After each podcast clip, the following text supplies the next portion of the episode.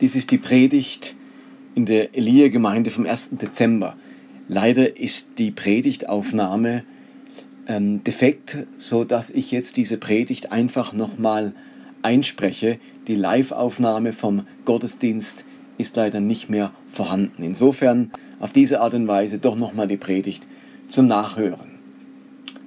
Heute ist der erste Advent und diese neue Predigtreihe wird uns im ganzen Advent begleiten. Diese Predigtreihe, die soll eine Brücke schlagen zwischen unserer Gemeindekampagne, die wir die letzten Wochen hatten, und der Adventszeit, die jetzt vor uns steht. Es geht in dieser Predigtreihe um himmlische Impulse, um Gottes Reden, um die Fähigkeit, Gottes Stimme und Gottes Unterbrechungen wahrzunehmen und dann entsprechend zu handeln. Und ich möchte anknüpfen an äh, den zentralen Gedanken unserer Gemeindenkampagne, der die Vision und das Ziel unserer Gemeinde so klar beschreibt, nämlich der Satz, wir wollen eine Kirche sein, die das Leben zum Blühen bringt.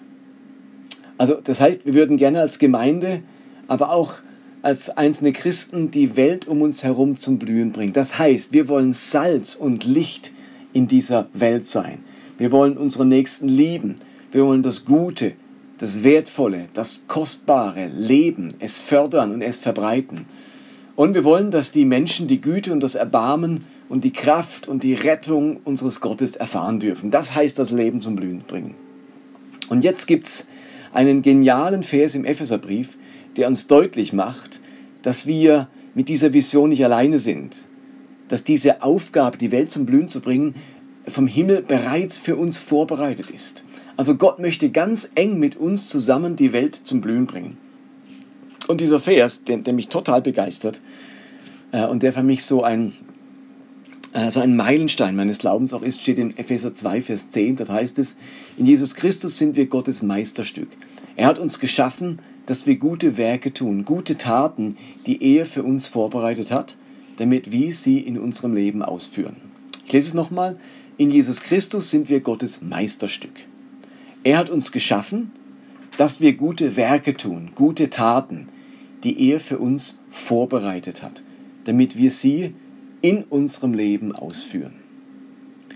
Also zunächst mal heißt es hier, in Jesus Christus sind wir Gottes Meisterstück.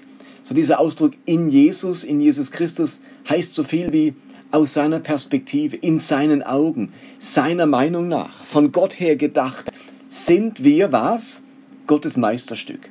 Also in Gottes Augen bin ich ein Meisterstück. Wenn, äh, also was heißt Meisterstück? Das Wort, das hier steht, äh, bezeichnet etwas ganz Kostbares. Also wenn ein, ein Handwerker nach langer Ausbildung, nach langer Lehre seine Meisterprüfung ablegt, dann fertigt er dort sein Meisterstück an. Das Beste, was er handwerklich zustande bekommt. Vielleicht das Beste in seiner ganzen Karriere. Für Gott bist du solch ein Meisterstück gelungen. In seinen Augen genauso, wie es sein soll. Und jetzt heißt es in unserem Vers, dass dieser Gott für uns gute Werke, gute Taten vorbereitet hat, um sie durch unser Leben auszuführen. Das finde ich einen erstaunlichen Gedanken. Also Gott hat da etwas vorbereitet für uns. Gott, ich könnte sagen, Gott gibt die Vorlage und wir schießen das Tor. Von Gott kommt der Steilpass und wir machen den Abschluss. Gott öffnet uns eine Tür und wir treten hindurch. Stellt euch das mal vor. Der Himmel hat bereits gute Werke, gute Taten für uns vorbereitet. Diese Dinge sind sozusagen abholbereit. Der Himmel hat sich bereits etwas überlegt, wie und wo man das Leben zum Blühen bringen könnte. Und wir dürfen das dann ausführen, mit unserem Leben verwirklichen das Leben zum Blühen bringen. Das ist also nicht nur das Vorrecht der besonders Kreativen oder Einfallsreichen, denen halt da genug einfällt dazu. Es ist nicht nur eine Option für besonders beziehungsorientierte Typen. Es ist auch nicht nur machbar für diejenigen, die unendlich Zeit dafür haben, sich Gedanken über die Welt und ihre Mitmenschen zu machen.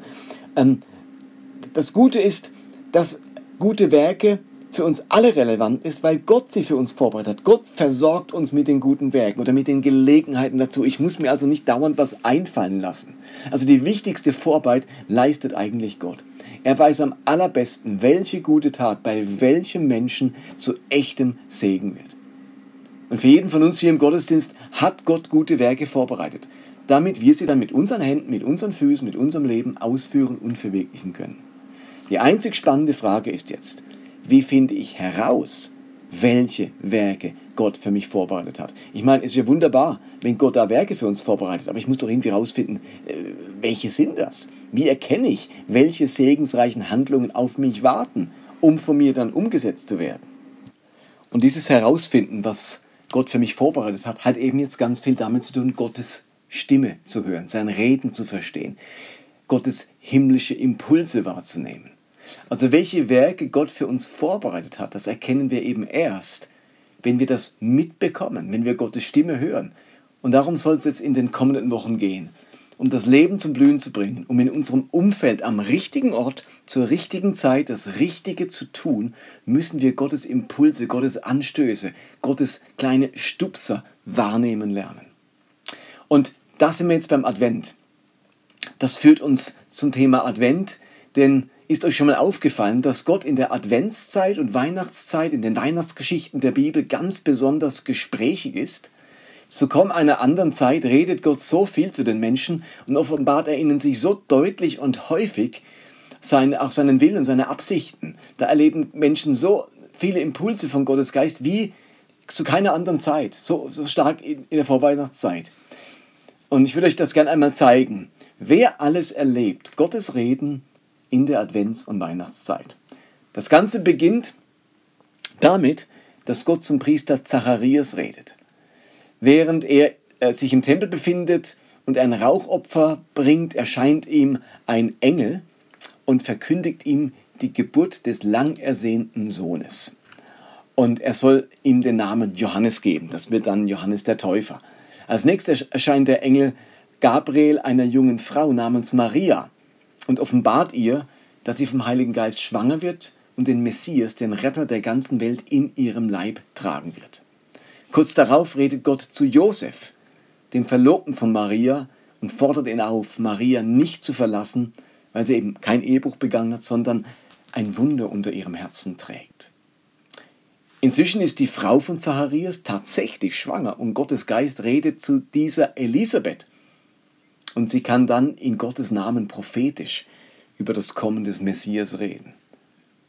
Schon Monate zuvor hat Gott zu einigen babylonischen Gelehrten und Sterndeutern gesprochen und ihnen offenbart, dass in Israel ein neuer König geboren werden würde und sie seinem Stern folgen sollen.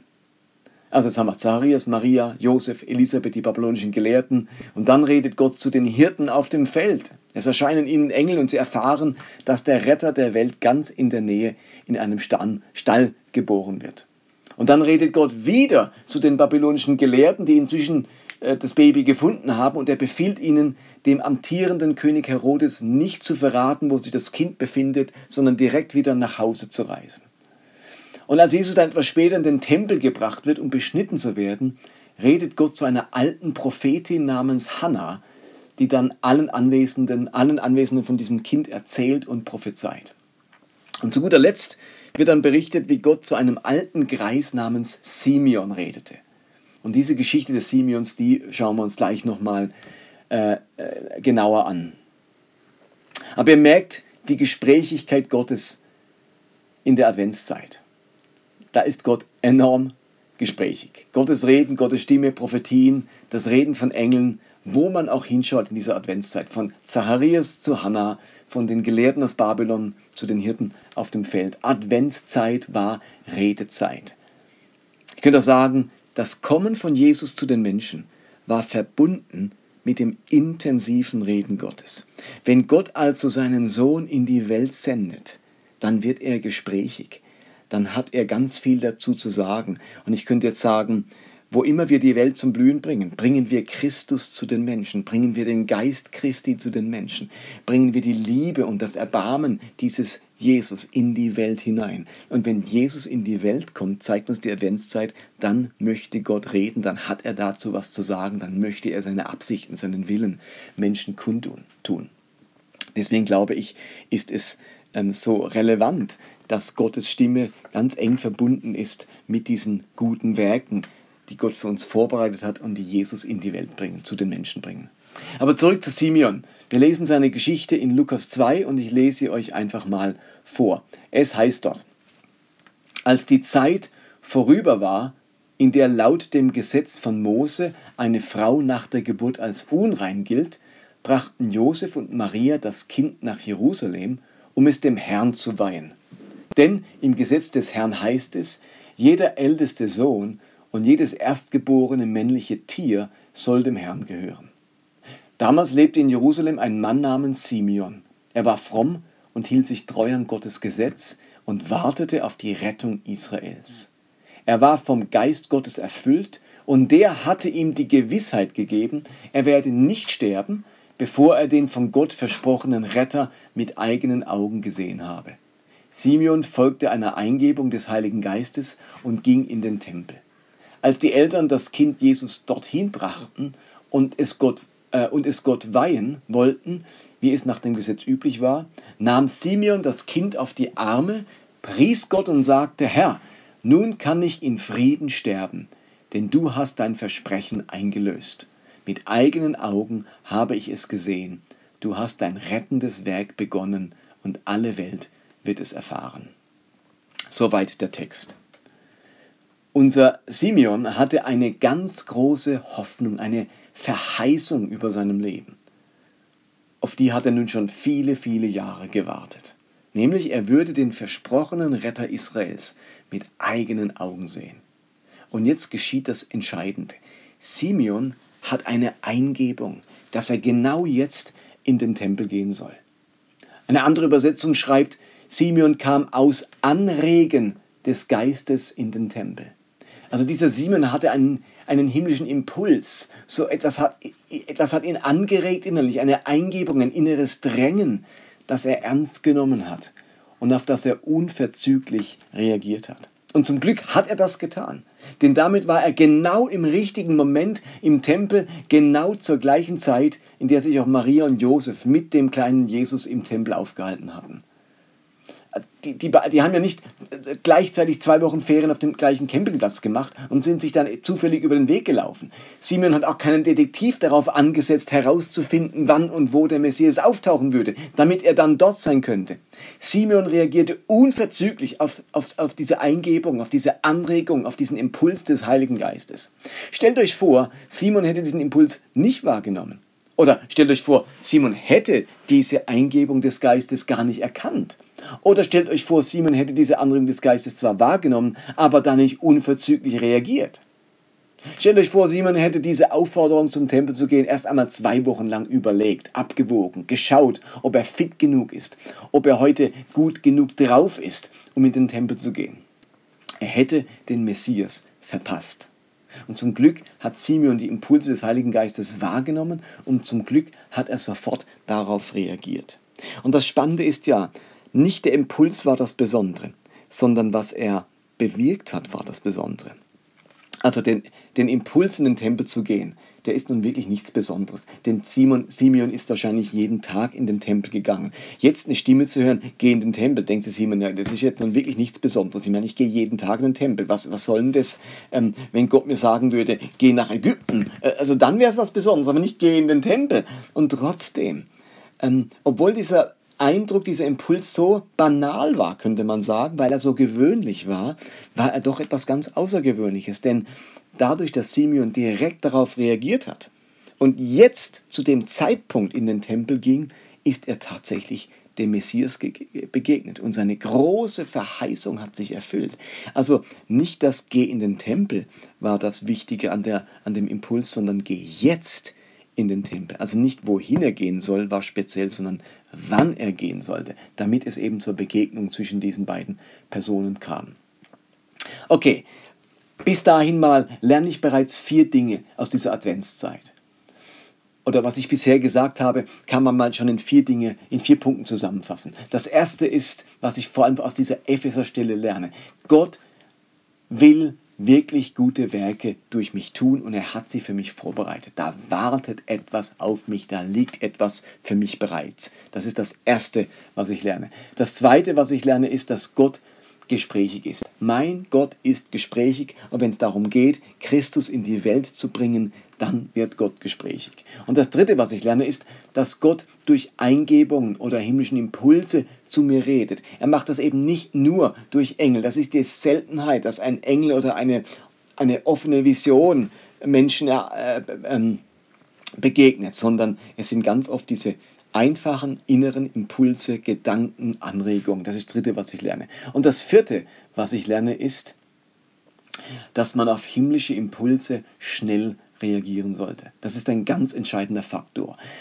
Und das führe ich noch ein bisschen genauer aus jetzt. Gottes Impulse zu guten Werken, die erfordern in allererster Linie Gehorsam und nicht Analyse. Sie erfordern Aktion, nicht Diskussion.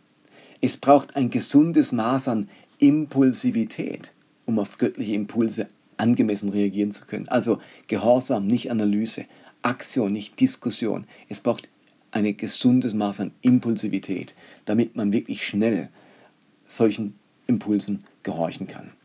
Die große Gefahr ist nämlich, dass ich himmlische Impulse zwar wahrnehme, aber nichts aus ihnen mache. Ich glaube, wir alle erleben nämlich solche Impulse, die uns zu einer guten Tat, zu einer segensreichen Handlung auffordern. Zum Beispiel der Impuls anzuhalten und einem liegen gebliebenen, Auto, einem liegen gebliebenen Autofahrer zu helfen. Oder der Gedanke, einen Bekannten im Krankenhaus zu besuchen. Oder der Impuls, einer Flüchtlingsfamilie, von der ich gerade in der Zeitung lese, Geld zu schenken. Oder das innere Drängen, mit einem Arbeitskollegen über Jesus zu reden. Oder die Eingebung, jemanden eine, eine ermutigende Karte zu schicken, der Aufmunterung nötig hätte. Oder der Impuls, mit der Angestellten im äh, Friseursalon zu beten. Oder der Gedanke, einen alten Bekannten anzurufen, mit dem man sich schwer zerstritten hat und wo Versöhnung noch aussteht.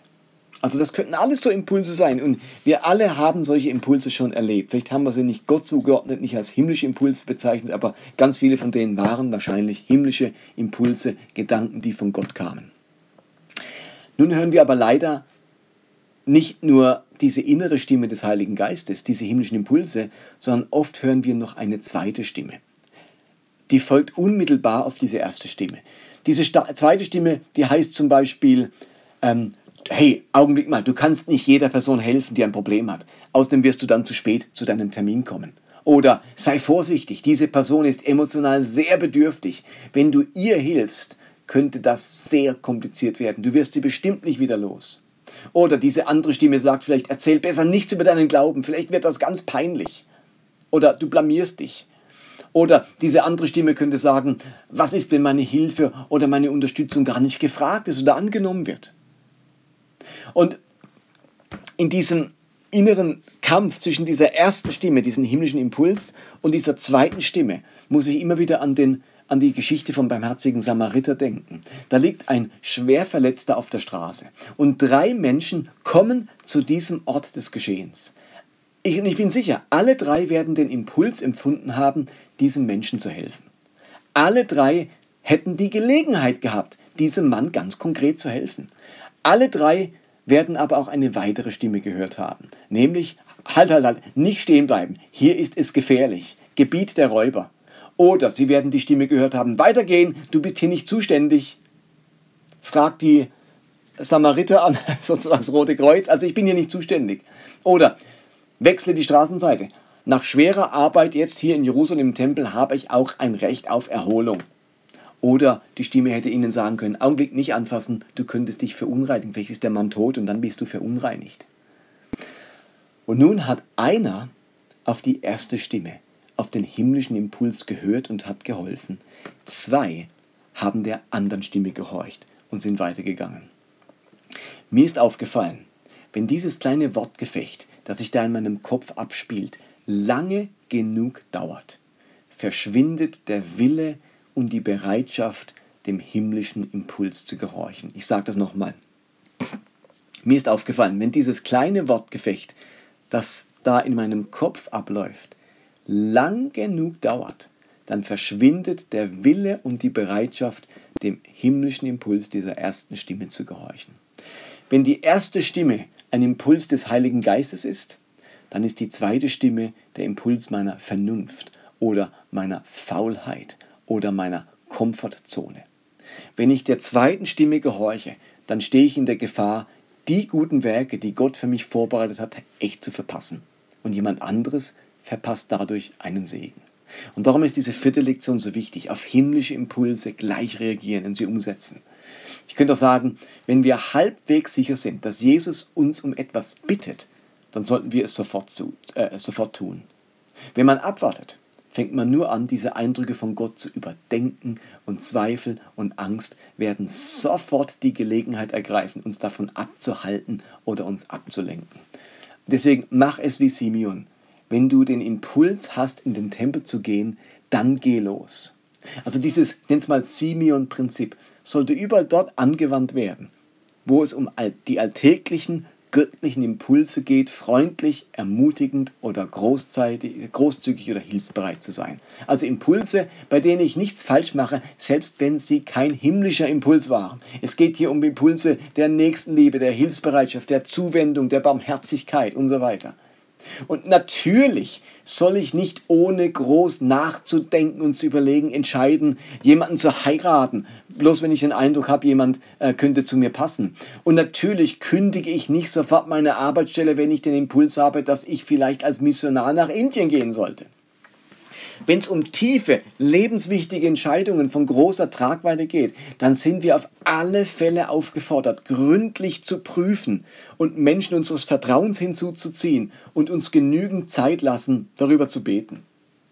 Es geht beim Simeon-Prinzip um die kleinen Dinge, mit Liebe getan, die irgendwo das Leben zum Blühen bringen. Dieses Prinzip setzt nicht voraus, dass wir immer zu 100% sicher sind, dass ein Eindruck oder ein Impuls von Gott kommt, bevor wir dann gehorchen. Ich könnte sagen, um halbwegs sicher zu sein, müssen wir nur glauben, dass es sich bei diesem Impuls um etwas handelt, was Jesus selbst auch täte, wenn er uns wäre. Ich versuche dieses Simeon-Prinzip selbst in meinem Alltag anzuwenden, wenn ich zum Beispiel von einer Not oder einer Krankheit höre oder mir jemand davon erzählt. Also wenn ich mitbekomme, wie mein Gegenüber etwas belastet oder er über Schmerzen klagt oder eine Krankheit, dann denke ich einerseits, dass mir das sehr leid tut und ich mir sehr wünsche, dass sich die Situation dieser Person verbessert.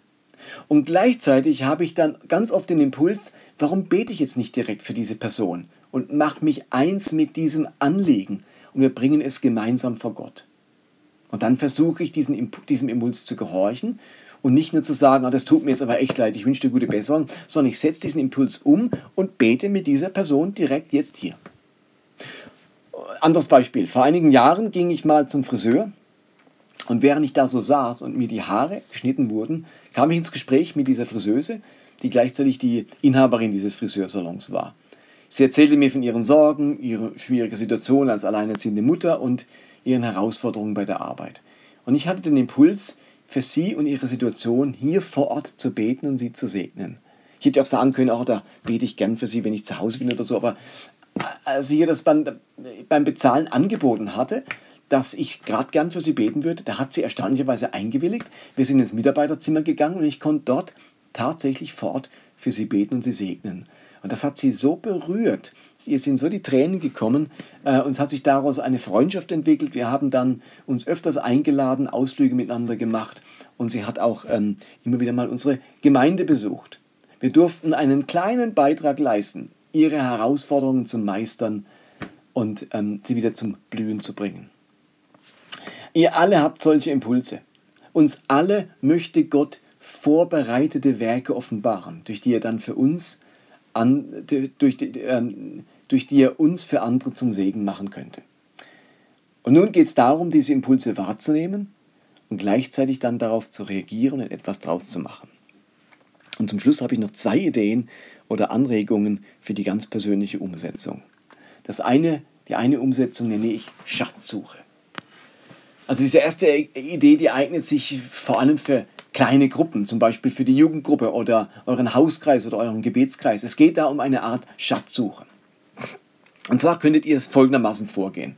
Wenn ihr euch trefft, dann ladet doch bewusst Gott ein, ähm, vielleicht macht den Moment Lobpreis ähm, und bittet Gott wirklich mit euch zu sein und euch seine Impulse für diese vorbereiteten Werke wahrnehmen zu lassen. Und dann betet, dass er euch jetzt zeigt, welche guten Werke, welche Schätze er für euch vorbereitet hat. Und ihr nehmt euch dann bewusst Zeit zum Hören, zum Innehalten und zum geistlich aufmerksam sein. Und dann schreibt ihr das, was ihr gehört habt, auf. Welchen Impuls hattet ihr? Und wenn er noch so schwach war. Vielleicht hat jemand den Impuls, diese bestimmte Straße in Erlangen mit offenen Augen entlang zu gehen, weil dort sein vorbereitetes Werk auf euch wartet. Jemand anders hat vielleicht den Impuls, eine Person mit einer gelben Strickmütze und einem weißen Schal anzusprechen und ihr zu sagen, dass sie von Gott zutiefst geliebt ist.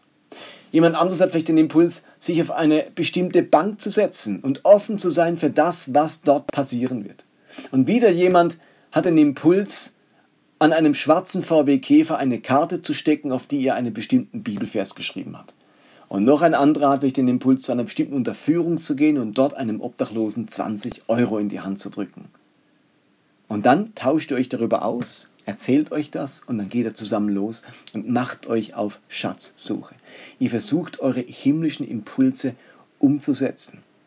Und wisst ihr was? Vielleicht passiert nichts auf dieser Bank.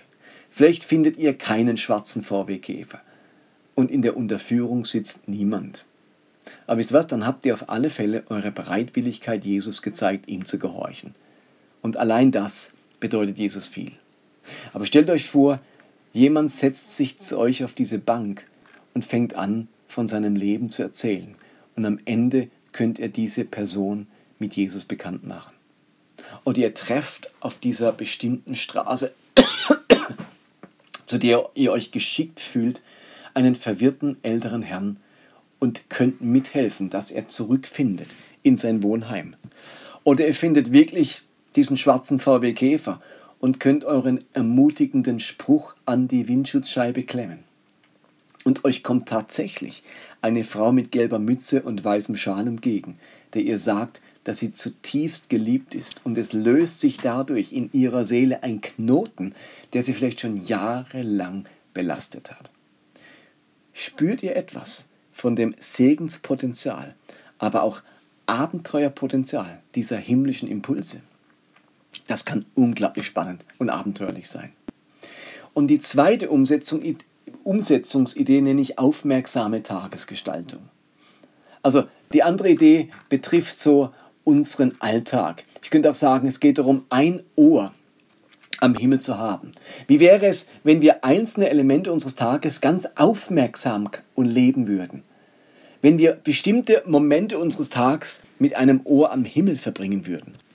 In anderen Worten, wir gehen in die nächste Phase unseres Alltags hinein mit der Bitte im Herzen, dass Gott uns seine Impulse zeigt, dass wir seine vorbereiteten Werke wahrnehmen. Und wenn wir dann zum Beispiel im Zug sitzen, auf dem Weg zur Arbeit, dann fragen wir Gott, welches vorbereitete Werk hier auf uns wartet. Und wenn wir morgens in der Stadt auf den Markt gehen, dann sagen wir Gott, dass, es, dass er uns unterbrechen darf, falls er solch einen himmlischen Impuls für uns hat. Und wenn wir die Kinder vom Kindergarten abholen, dann sind wir offen dafür, von Gott zu irgendetwas aufgefordert zu werden, während wir das machen. Wenn wir in der Mensa sitzen, im Studium, dann bitten wir Gott, dass er unser Ohr öffnet für den Impuls, den er für uns hat, hier in der Mensa für die Begegnung mit irgendeinem Menschen. Oder wenn wir abends bei Freunden eingeladen sind, sind wir bereit, uns auch dort unterbrechen zu lassen für etwas, was Gott für uns an diesem Ort geplant hat und durch uns tun möchte. Das ist die zweite Idee. Einfach meinen Tag leben mit einem Ohr am Himmel und eigentlich immer bereit dafür sein, dass Gott mich unterbrechen lassen darf. Und nächsten Sonntag wird es dann um eine ganz klasse Geschichte gehen, wo Gott jemanden so unterbrochen hat in seinem Alltag, und dadurch ganz viel Großartiges ausgelöst wurde. Aber so viel für heute. Amen.